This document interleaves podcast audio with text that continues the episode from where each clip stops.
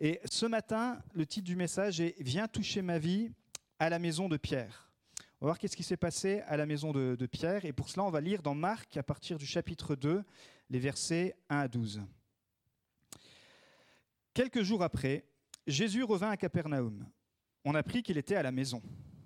Et un si grand nombre de personnes se rassemblèrent qu'il n'y avait pas de place, pas même devant la porte. Il leur annonçait la parole. On vint lui amener un paralysé porté par quatre hommes.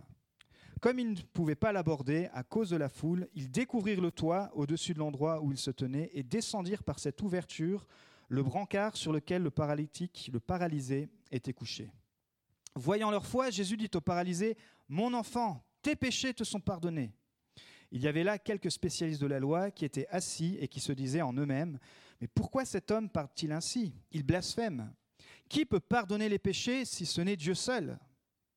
Jésus sut aussitôt dans son esprit qu'ils raisonnaient ainsi en eux-mêmes, et il leur dit, Pourquoi raisonnez-vous ainsi dans vos cœurs? Qu'est-ce qui est le plus facile à dire aux paralysés? Tes péchés sont pardonnés, ou lève-toi, prends ton brancard et marche. Afin que vous sachiez que le Fils de l'homme a sur la terre le pouvoir de pardonner les péchés, je te l'ordonne, dit-il au paralysé, lève-toi, prends ton brancard et retourne chez toi. Aussitôt il se leva, prit son brancard et sortit devant tout le monde, de sorte qu'ils allaient tous, de sorte qu'ils étaient tous très étonnés. Ils célébraient la gloire de Dieu en disant Nous n'avons jamais rien vu de pareil. Et pour visualiser cette histoire, je vous propose qu'on regarde une, euh, une, vidéo, un extrait de la série The Chosen. Alors c'est en anglais, je vais essayer de le traduire sur quelques passages, euh, sinon c'est pas grave, les images vont vous parler, et puis le Saint-Esprit aussi, peut-être vous allez recevoir le don des langues, on fait des tests comme ça en, en direct, mais vous allez voir, ça parle bien, donc euh, tu peux envoyer la vidéo et je vais quand même faire un bout de traduction. Elle dure que quelques, voilà, elle dure moins de 5 minutes. Jesus of Nazareth. I saw what you did to the leper on the road this morning. J'ai vu ce que tu as fait sur le lépreux euh, ce matin. Il avait guéri un lépreux, c'est juste après cette histoire que ça. My friend has been paralyzed since childhood. Mon, en- mon ami est paralysé depuis qu'il est enfant. He has no hope but you. Il n'a pas d'autre espoir que toi. Please S'il te plaît, do for him what you did for the leper. fais pour lui ce que tu as fait pour le lépreux. That's a rope. Put it back, man. If you are willing, Rabbi, Je sais que tu peux le faire.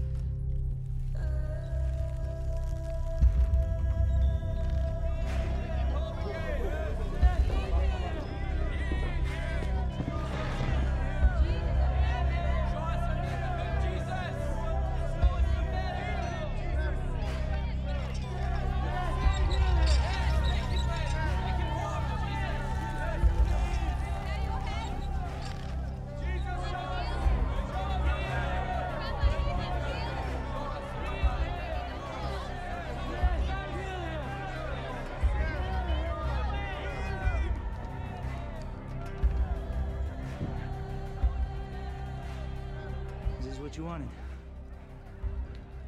Get out your tablet at least.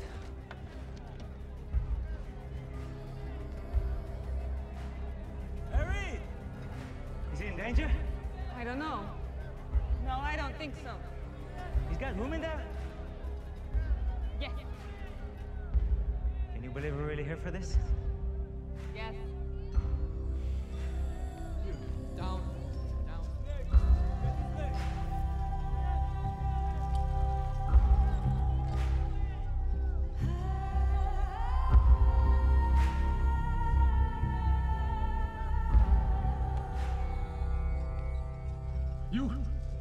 Whose authority do you teach? Toi, par quelle, ori- tu- euh, quelle autorité fais-tu cela? Answer me. Réponds-moi. If you are willing, Rabbi, you know you can. Si tu le veux, Rabbi, je you. sais que tu peux le faire. By Et je whom te do you parle. teach? Par quelle autorité Certainly not enseignes-tu the cela? authority of any rabbi from Nazareth. Where did you study? Où as-tu étudié?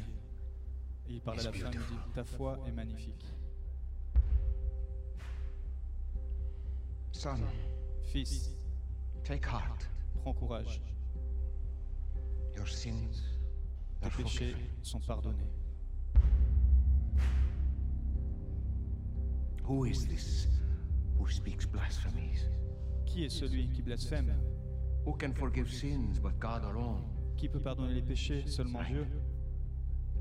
But I ask you, Mais je te which is demande, easier to say? qu'est-ce qui est plus facile de dire? Your sins are forgiven, Tes péchés sont pardonnés? or rise up ou lève-toi et marche It's easy to say anything, no?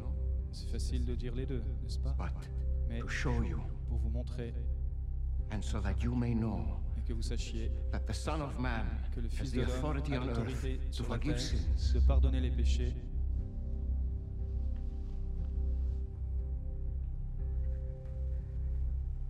I say to you, my son, Je te dis, mon fils, rise, lève-toi, pick up your bed, prends ton lit and go home.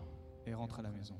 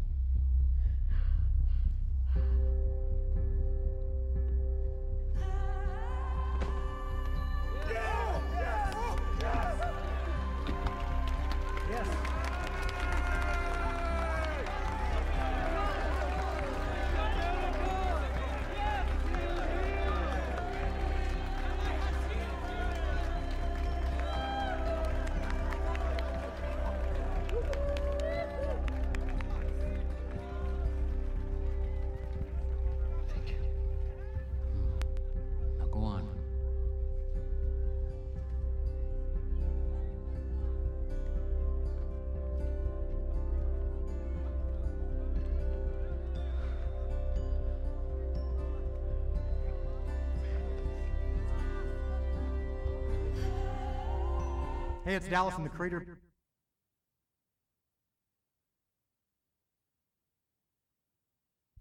Ok, voilà, c'est une bonne. euh, Parfois, on dit les images marquent mieux que 10 000 mots.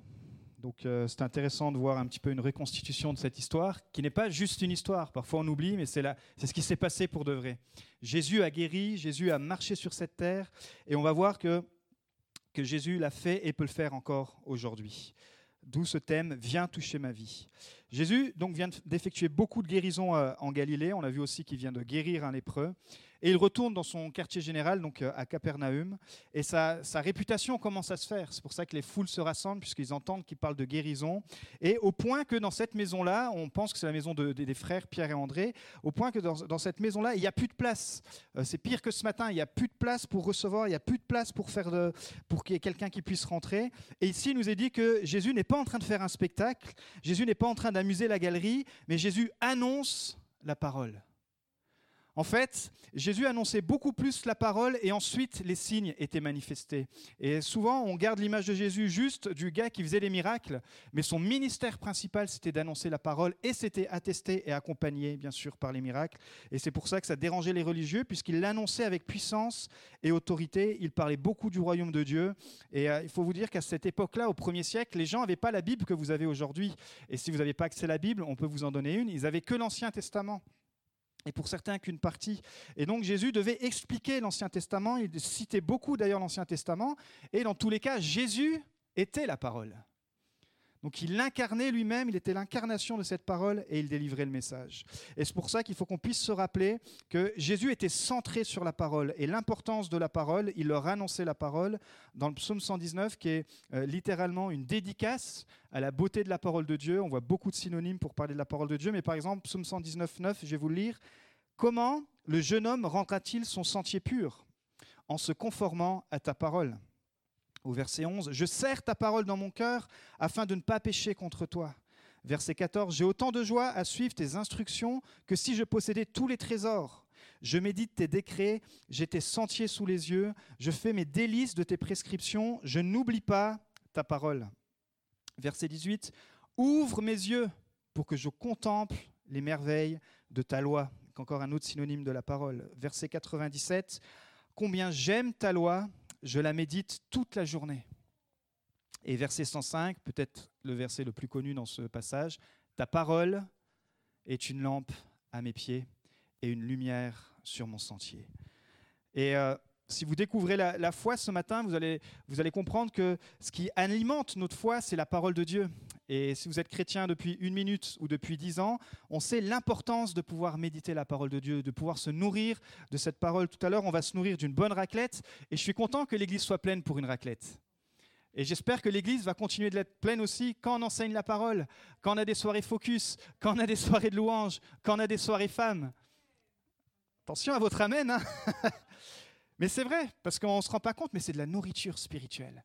Et ça nous fait du bien de pouvoir serrer cette parole, de pouvoir la méditer et de pouvoir la prendre chaque jour, de pouvoir le faire peut-être à votre rythme. Maintenant, il y a tellement d'applications. La parole est tellement accessible. Au premier siècle, c'était inaccessible. Aujourd'hui, elle est traduite dans plein de langues, sur votre téléphone.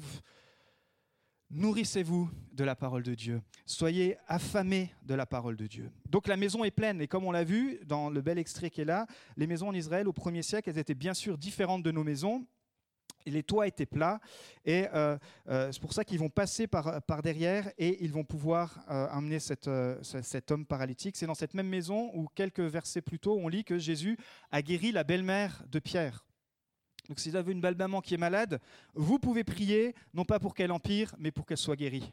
Amen. Et Jésus peut guérir les belles mamans, c'est une bonne nouvelle. Au verset 3, on vint lui amener un paralysé porté par quatre hommes. Comme ils ne pouvaient pas l'aborder à cause de la foule, ils découvrirent le toit au-dessus de l'endroit où il se tenait et descendirent par cette ouverture le brancard sur lequel le paralysé était couché. La maison est tellement pleine qu'ils ne peuvent plus avoir accès à l'église, qu'ils ne peuvent plus avoir accès à la maison. Et vous vous rappelez, j'ai- partagé cette image il y a, quand même très longtemps, mais euh, à chaque fois quand vous allez dans les, fast-foods, moi ce qui m'impressionne, c'est quand il y a cette file d'attente pour rentrer et pour manger. Et à chaque fois, ça me fait le parallèle. Je dis, mais, ouais, mais si on avait autant faim de la parole de Dieu, on devrait avoir ce genre de, de problème aussi à gérer. Avoir des, églises comme ce matin où c'est dur de trouver de la place, où peut-être il faudrait euh, découvrir le toit, il faudrait faire de la place, il faudrait faire du parking. On aurait d'autres d'autres problèmes à gérer avec des gens qui ont faim, qui ont soif, pas de venir voir un homme, pas de venir voir de la louange, pas de venir voir juste des copains, de venir entendre la parole de Dieu, de venir euh, recevoir ce que le Saint-Esprit est venu déposer. Et je crois que la France a besoin d'un peuple de Dieu qui est affamé de la, de- de de présence de Dieu, de la parole de Dieu. Un peuple de Dieu qui est passionné de Jésus, qui est passionné de- d'apprendre de lui, qui est passionné de se conformer à ce qu'il enseigne et de dire Waouh, je ne suis pas juste religieux. Mais j'ai une relation personnelle avec Jésus. Et c'est pour ça que j'ai envie d'aller plus loin. Je suis loin d'être parfait et c'est pour ça que j'ai besoin d'être Jésus. Je suis loin d'avoir les meilleures relations et c'est pour ça que j'ai besoin d'une église. Parce que dans une église, je vais devoir apprendre à pardonner, je vais devoir apprendre euh, à, être fraternel, etc. Mais voici que cette maison est pleine. Il découvre le toit. Toute la foule a dû retenir son souffle. Il se dit, mais qu'est-ce qui se passe? Cet homme, il est déjà paralysé. Est-ce qu'il va pas lui arriver quelque chose de pire encore, de le faire passer comme ça par, par ce moyen qui surprend tout le monde? Mais qu'est-ce que Jésus va dire aux amis de l'homme paralysé? Quatre hommes qui sont là, qui ont eu le courage de braver la foule, qui ont eu le courage de braver euh, tout ce qui se passait, qui se sont dit, waouh, l'église est, est- pacte, mais c'est pas grave, je vais y aller. Le, le- c'est dur de pouvoir euh, amener notre ami, mais on va y aller. Ils ont eu la foi que leur ami allait être touché par Jésus. Waouh. Et ça, pour moi, c'est le genre d'amitié qui compte. Un ami qui peut te rapprocher de Jésus en ayant cette foi que Jésus va toucher ton cœur. En ayant cette foi que Jésus va te changer. En ayant cette foi que, comme lui l'a vécu, viens toucher ma vie, Jésus, alors Jésus va te toucher. On emmène nos amis comme ils sont, mais on espère que Jésus les aime trop, et il les aime trop pour les laisser comme ils sont, pour qu'ils soient transformés. Mais premièrement, ça passe par nous. Ça passe par notre foi, ça passe par notre engagement, qui montre réellement qu'on a cette relation avec Jésus. Alors, je crois qu'on a tous besoin d'amis comme ça. Et peut-être que des amis autour de nous ont besoin d'avoir cette foi qu'avaient ces amis pour leurs amis. Une foi réelle. Une foi qui aide des amis à se rapprocher de Jésus.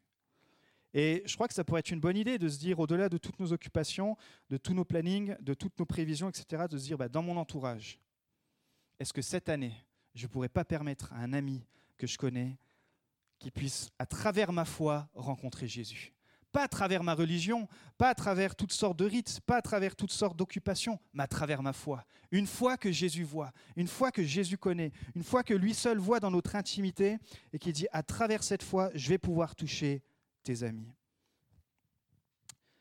Que dit Jésus au paralysé Jésus lui dit, mon enfant, tes péchés te sont pardonnés. Vous ne trouvez pas étrange? Nous, pour ceux qui ont l'habitude de lire le texte, peut-être vous le découvrez ce matin, vous dites, bah, c'est bizarre, on lui amène un paralytique, et la première chose que Jésus va lui dire déjà, il va l'appeler mon fils, il va l'appeler mon enfant. Peut-être pour faire écho à la foi de cet homme, qui avait la foi, Dieu nous dit d'avoir, d'avoir la foi comme celle d'un enfant, qui vient sans poser de questions, qui croit ce que Dieu lui dit, mais certainement aussi par affection, et surtout pour son identité. Car pour Jésus, la maladie de cet homme ne définit pas cet homme. La paralysie de cet homme, qui a été définie comme ça par, par, euh, par la société, parce qu'il est, lui le définit par qui il peut être en Dieu. Il le restaure en tant que fils. Il lui exprime cette filiation, l'amour du Père. Et Dieu, avant de voir tes problèmes ce matin, avant de voir même toutes tes circonstances, ce qu'il voit, c'est un fils, une fille, qui est peut-être déjà dans la maison de Dieu, et je ne parle pas de la maison physique, mais de la maison spirituelle, ou peut-être qui est en dehors de la maison spirituelle de Dieu et qui dit, mon fils, ma fille, rentre à la maison, rentre vers ton Père, rentre à la maison. Et c'est pour ça que dans cette perspective spirituelle, Jésus voit premièrement ce que le Fils a besoin, c'est un besoin urgent d'être guéri spirituellement, avant d'être guéri physiquement. Ça nous choque, ça nous surprend. Il a besoin d'être guéri spirituellement. Il a besoin d'être réconcilié avec son Père. Et c'est pour ça qu'il va lui parler des pardons de ses péchés. Alors imaginez les amis, ils ne s'attendaient certainement pas à ça. Je dis, mais attends, moi j'ai emmené mes amis, emmené mon ami pour qu'il soit guéri, pour que on a vu la... et puis là devant tout le monde, Jésus lui dit, en gros il, il avoue Jésus devant tout le monde que cet homme a du péché puisqu'il lui pardonne le péché. Il dit mais tu vas mettre mal à l'aise mon ami et puis la foule dit mais qu'est-ce qui se passe Jésus? Et puis bien sûr on a vu les religieux et de l'homme lui-même comment il a dû se sentir. Mais parfois je crois que quand on voit des gens malades, on oublie peut-être que la pire chose serait qu'ils ne soient pas sauvés. Bien sûr, on a de la compassion pour les gens qui sont en mauvaise santé, mais peut-être ce qui est plus important, et ce que Jésus est en train de nous dire là, il est capable de guérir physiquement, mais ce qui est important, c'est d'être guéri spirituellement. Et c'est pour ça que quand on parle du problème du péché aujourd'hui au XXIe siècle, au siècle, ça peut mettre les gens mal à l'aise. Les non-chrétiens comme les croyants dire oh là, ça y est, de la moralisation, on va parler du péché, etc. Mais quand on le voit dans la perspective de la vie éternelle et qu'on a besoin d'être pardonné de nos péchés afin d'être sauvé, alors on comprend que c'est important de savoir que ce qui compte, c'est que notre vie spirituelle soit en bonne santé. Alors on voit la réaction des religieux. Il y avait là quelques spécialistes de la loi qui étaient assis et qui se disaient en eux-mêmes, pourquoi cet homme parle-t-il ainsi? Il blasphème. Qui peut pardonner les péchés si ce n'est Dieu seul? Et là, les religieux ils vont soulever une bonne question. Parce qu'effectivement, qui peut pardonner les péchés? Et peut-être que ce matin, tu dis, bah, c'est vrai. Qui peut pardonner les péchés? Mes péchés, mais les péchés de l'humanité. Et parce que si tu fais du tort à quelqu'un et que tu lui demandes pardon, tu peux dire, bah, ça y est, cette personne m'a pardonné. Ou si on t'a fait du mal, tu dis, bah, j'ai pardonné. J'ai pardonné le tort, le péché en gros qu'il a fait envers moi, tout va bien. Mais dans la perspective spirituelle, en fait, quand tu pêches, quand tu fais du tort, quand on fait quelque chose qui va pas bien, on le fait premièrement contre Dieu. Et c'est ce que le psalmiste va exprimer, David, quand, quand il va commettre l'adultère. Euh, dans Psaume 51.6, il va dire J'ai péché contre toi, contre toi seul, j'ai fait ce qui est mal à tes yeux. Il avait compris la graveté du péché. Et ce matin, ce n'est pas un message centré sur le péché, c'est un message centré sur le pardon. Mais il est important de comprendre que parfois, le, dans, dans, ce, dans ce péché, on a besoin d'être pardonné. Et c'est pour ça que David va dire J'ai premièrement péché contre Dieu, faut que je lui demande pardon, et ensuite je peux demander pardon et être réconcilié. Parce que c'est grave, pourquoi? Parce que le péché nous prive de cette relation privilégiée qu'on a avec Dieu le Père. Et c'est ce que Jésus voit en cet homme. Bien sûr, il voit un homme paralytique, mais il voit un homme qui a besoin de rentrer dans la maison du Père. Il dit, mon fils, avec affection, il veut dire, tes péchés sont pardonnés. Et ce matin, j'aimerais te dire que par grâce, par la croix de Jésus-Christ, tu peux recevoir le pardon du péché. David va se repentir Premièrement envers Dieu, afin qu'il nous dit que Dieu ne lui retire pas sa présence, le Saint-Esprit. Ô Dieu, crée en moi un cœur pur, renouvelle en moi un esprit bien disposé, ne me rejette pas loin de toi, ne me retire pas ton Esprit Saint, rends-moi la joie de ton salut. Waouh. Que fait Jésus quand il dit à, à cet homme, tes péchés sont pardonnés? Nous, on a l'habitude, on se dit, bah, c'est normal que Jésus dise ça.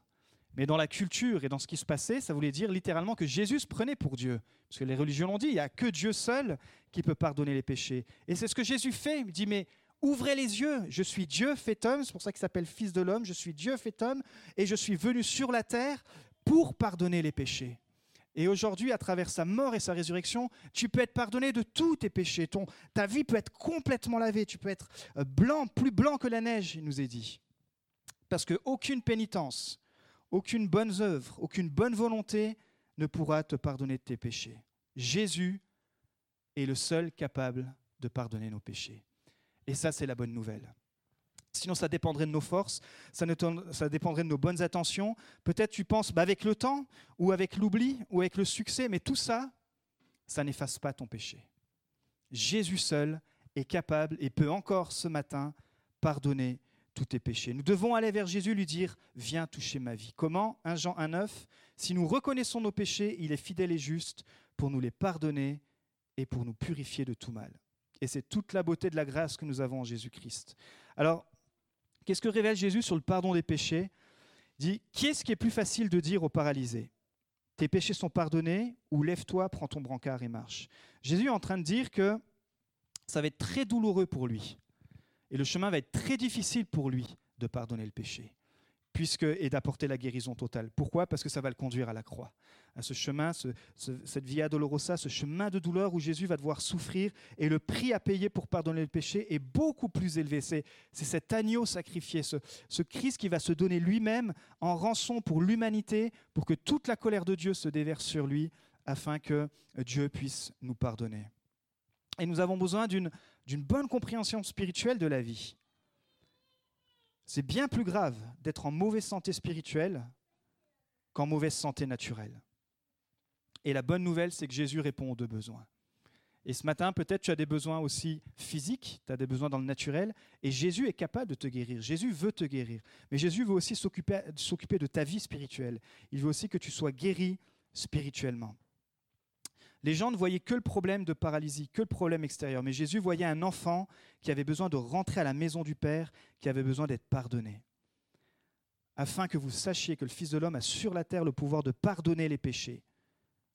Je te l'ordonne, dit-il au paralysé, lève-toi, prends ton brancard et retourne chez toi. voyez? Il rappuie, il dit, afin que vous voyez que j'ai le pouvoir de pardonner, alors je vais le guérir. Il devrait dire, alors que, alors que, afin que vous sachiez que j'ai le pouvoir de guérir, il dit, non, afin que vous sachiez que j'ai le pouvoir de pardonner les péchés. Et ça, c'est très important. Parce qu'aucun homme sur terre ne pourra pardonner, euh, ne pourra pardonner ton péché envers Dieu. Jésus a tout pris, Jésus a tout fait, et maintenant aucune règle, aucune, euh, aucune œuvre ne peut remplacer cela. C'est Christ qui l'a fait pour nous, et c'est la merveilleuse nouvelle de la grâce. Jésus déclare dans cela, je suis Dieu et j'ai le pouvoir de pardonner le péché, j'ai le pouvoir de guérir, j'ai payé et je payerai le prix, et il l'a fait. C'est pas juste que Dieu dans l'Ancien Testament était méchant et que dans le Nouveau Testament il est gentil. Parfois on croit ça parce que euh, on a du mal à lire l'Ancien Testament, on voit que c'est Dieu juge, etc. Puis dans le Nouveau Testament, on a l'impression que tout devient light, que le message est oh ben Jésus c'est cool, on peut tout faire, etc. Non, c'est que quelqu'un a dû payer pour qu'on puisse avoir accès à cette grâce. Et c'est Jésus qui a pris toute cette colère, qui a pris la punition de l'humanité, qui a pris la colère de Dieu sur lui afin qu'on puisse vivre dans cette grâce. C'est gratuit ce matin, tu n'as rien à faire, juste recevoir par la foi, mais c'est pas parce que c'est gratuit que ça n'a pas de valeur. Ça a la valeur du Fils de Dieu. Aussitôt, il se leva, prit son brancard et sortit devant tout le monde, de sorte qu'ils étaient tous très étonnés et célébraient la gloire de Dieu en disant Nous n'avons jamais rien vu de pareil. Waouh Les gens sont étonnés, les gens sont stupéfaits, et je crois que c'est ce qui devrait réjouir notre cœur. Aujourd'hui, on est tous excités et étonnés que euh, l'église soit remplie parce qu'il y a une raclette, mais je crois qu'on sera encore plus étonnés euh, et réjouis quand on verra des guérisons, quand on verra des gens qui se tournent vers Christ. La semaine dernière, euh, il y, a- il y a 15 jours, on avait un baptême. L'église était moins pleine. Pourtant, il y avait une vie qui se tournait vers Jésus, qui avait fait le choix de passer d'une ancienne vie à une nouvelle vie. Et on était réjouis de voir qu'une vie avait fait ce choix, avait décidé de suivre Jésus. Et je crois que c'est très bien ce qu'on va faire tout à l'heure et il faut qu'on continue. C'est très bien d'avoir de, des temps fraternels, mais n'oublions pas que ce qui devrait nous, nous, nous rendre encore avec plus d'étonnement, ce qui de- devrait nous étonner davantage, c'est de voir des vies être transformées, de voir des amis euh, trouver la foi, de voir des, des vies être transformées, être changées. Et, et je prie que tout à l'heure, à travers ces échanges qu'on va avoir, c'est le but aussi fraternel, on puisse avoir ces échanges qui nous conduisent à nous rapprocher de Jésus les uns les autres, qui nous, qui nous permettent de, de parler de Dieu, qui c'est pas juste un moment où on va manger des patates, du fromage, boire du vin. Non, c'est un moment où aussi Jésus veut être au centre, comme Jésus quand il mangeait avec les gens. Jésus a passé beaucoup de temps à table avec les gens, mais il leur parlait du royaume de Dieu. Il a passé beaucoup de temps avec des pécheurs, mais des pécheurs qui voulaient changer de vie. Et qui ensuite, d'ailleurs, ou changer de vie, ou décider euh, de l'abandonner. Et je crois que c'est bon de se rappeler que on doit être étonné de ces choses et on doit rechercher ces choses, dire Seigneur, waouh, on veut être à nouveau étonné, de dire mais merci parce que tu peux faire ça dans la vie de mon ami. Tu es capable de le faire. Ça fait peut-être trop longtemps et, et j'ai peut-être perdu de vue ta puissance, mais tu es capable de le faire. Tu es capable de changer des vies. Tu es capable de transformer. Tu es capable de guérir. Alors pour terminer en trois points, qu'est-ce qu'on peut retenir pour nous aujourd'hui? Première chose, il y a des gens qui désirent voir Jésus. Et ça, c'est vrai encore aujourd'hui. Il y a des gens dans notre entourage, il y a des gens à Beaune, il y a des gens euh, en Bourgogne, il y a des gens en France qui désirent encore voir Jésus, qui désirent être touchés par Jésus. Mais est-ce qu'on leur laisse la place dans notre vie? Euh, Est-ce qu'on est prêt à fournir des efforts pour nous en occuper? Est-ce qu'on veut payer le prix pour les accompagner? Euh, Je crois qu'autour de nous, il y a beaucoup de gens qui désirent voir Jésus. Et on doit peut-être prier cette année, dire bah, Seigneur, conduis-moi vers ces personnes. Ça prend pas longtemps de faire cette prière, mais dire Seigneur, que ma vie serve à quelque chose. Conduis-moi vers des personnes qui te recherchent. Et le Saint-Esprit va nous guider. Notre mission ici à l'Église se résume en une phrase permettre à quiconque d'être plus près de Dieu, plus près des gens. C'est ce qu'on voit écrit ici. Et, euh, c'est vraiment ce qu'on a reçu depuis le, début de cette implantation, de permettre à quiconque d'être plus près de Dieu euh, et des gens. Et c'est intéressant parce que cette semaine, j'ai reçu un SMS, et euh, je vais vous le lire, d'une personne qui a été visitée par Magali, parce qu'il y a des gens qui ne peuvent pas venir à l'église, et du coup, c'est l'église qui va chez eux. Et je trouvais intéressant dans ce qu'elle a, écrit, parce que ça résume notre vision. Elle dit Bonjour, je tenais à remercier de la visite de votre épouse hier, qui est venue à Corgoloin, et avec qui, en compagnie de mes amis de Sens, qui ont été ravis de ce moment d'échange, de prière, qui m'ont réchauffé le cœur et qui me permettent de revenir vers vous, c'est-à-dire d'être plus près des gens, mais surtout de revenir vers vous, plus près du Seigneur. Bonne soirée et encore merci. Plus près du Seigneur. Waouh. Permettre à quiconque. Et vous le faites aussi certainement dans votre vie. Mais voilà, il y a des choses qui se passent, pas parce qu'il il y a des gens que vous ne voyez pas à l'église, qu'il n'y a pas des choses qui se passent aussi en dehors de l'église. Euh, et c'est bon de se rappeler qu'on peut permettre à quelqu'un de se rapprocher de Dieu. Et à travers le pardon, vous permettez aux personnes de se rapprocher de Dieu, mais aussi d'être plus près des gens. C'est d'avoir la réconciliation aussi entre, euh, entre les personnes. Donc première chose, il y a des gens qui désirent voir Jésus, plus que ce qu'on l'imagine. Deuxième chose, notre foi doit nous pousser à l'action. Nous devons prier, mais aussi agir. Et nous devons le faire avec foi. Une foi qui sera capable, comme celle qu'avaient ses amis, d'attirer l'attention de Jésus. De leur dire, mais c'est la foi de tes amis. En cette foi-là, eh bien, je peux agir. Une foi qui est bâtie aussi sur la divinité de Jésus, ce qu'on appelle le, le complexe ou tout le, tout, euh, toute la compréhension de la Trinité. Jésus est, le Fils de Dieu, mais Jésus est Dieu. Dieu, euh, Dieu est le Père, Dieu est le Fils, Dieu est le Saint-Esprit. Notre foi se nourrit aussi, on l'a vu premièrement dans la parole. Et dans toute sa parole, c'est elle qui va éclairer notre sentier. C'est elle qui va nous dire le chemin qu'on doit prendre. Et euh, face aux situations, on doit premièrement avoir foi en ce que Jésus nous dit à travers sa parole. Et c'est ce genre de foi qui, comme les quatre hommes, sera récompensé.